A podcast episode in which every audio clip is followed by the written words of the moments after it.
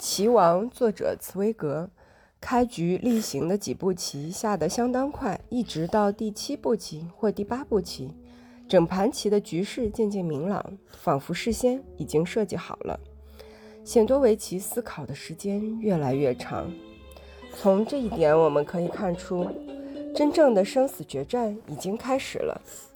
但是老实说，就像在任何真正的比赛中观战一样。我们这些外行根本看不懂局势的演变，心里不免感到若有所失。因为棋子在棋盘上交错纵横，越来越复杂，我们也越来越看不懂这两个对手究竟是谁占了上风，更猜不透他们心里在盘算什么。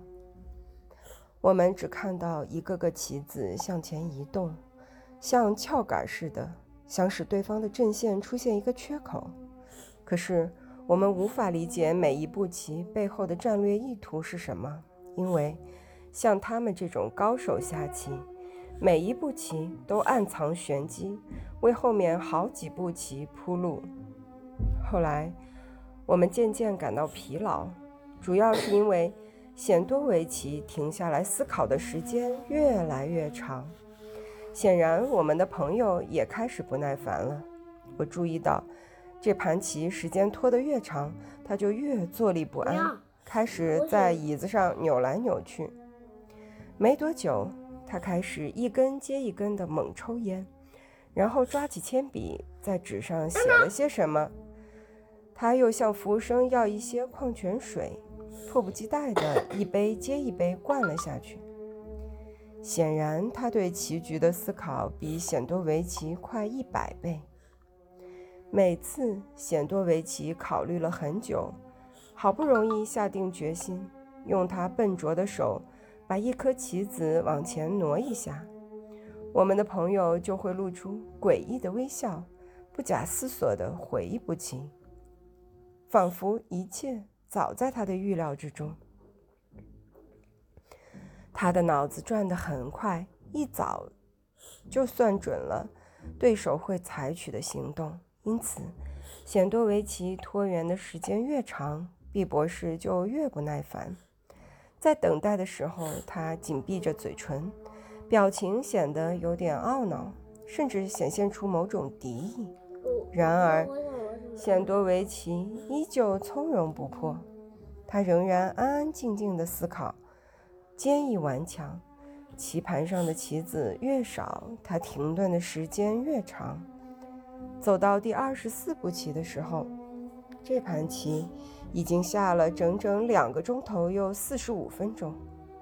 我们已经在棋桌旁边坐得精疲力尽，对棋局有点心不在焉了。船上的军官已经走了一个，另外一个拿了一本书在看。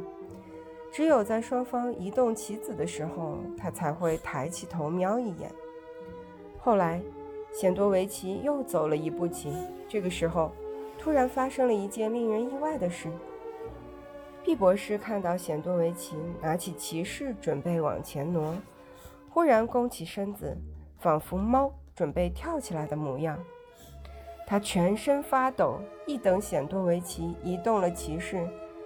立刻猛然把王后向前一推，得意洋洋地大吼一声：“好，这下你完了！”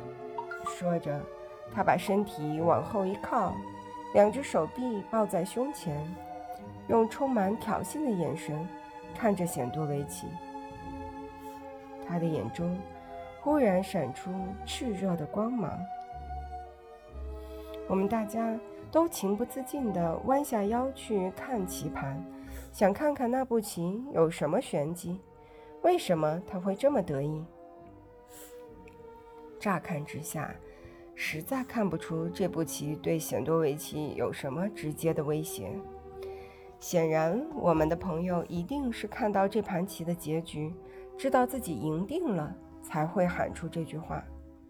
我们这些业余的门外汉眼力浅薄，一时还看不出个所以然来。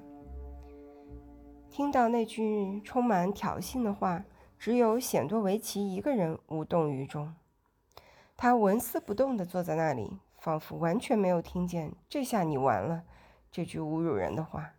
他没有半点反应。我们大家都屏住呼吸，鸦雀无声。现场只听得到放在桌上计时的怀表发出滴滴答答的声音。过了三分钟、七分钟、八分钟，显多维奇还是一动也不动。我似乎可以感觉到他内心的紧张，因为他厚厚的鼻孔张得更大了。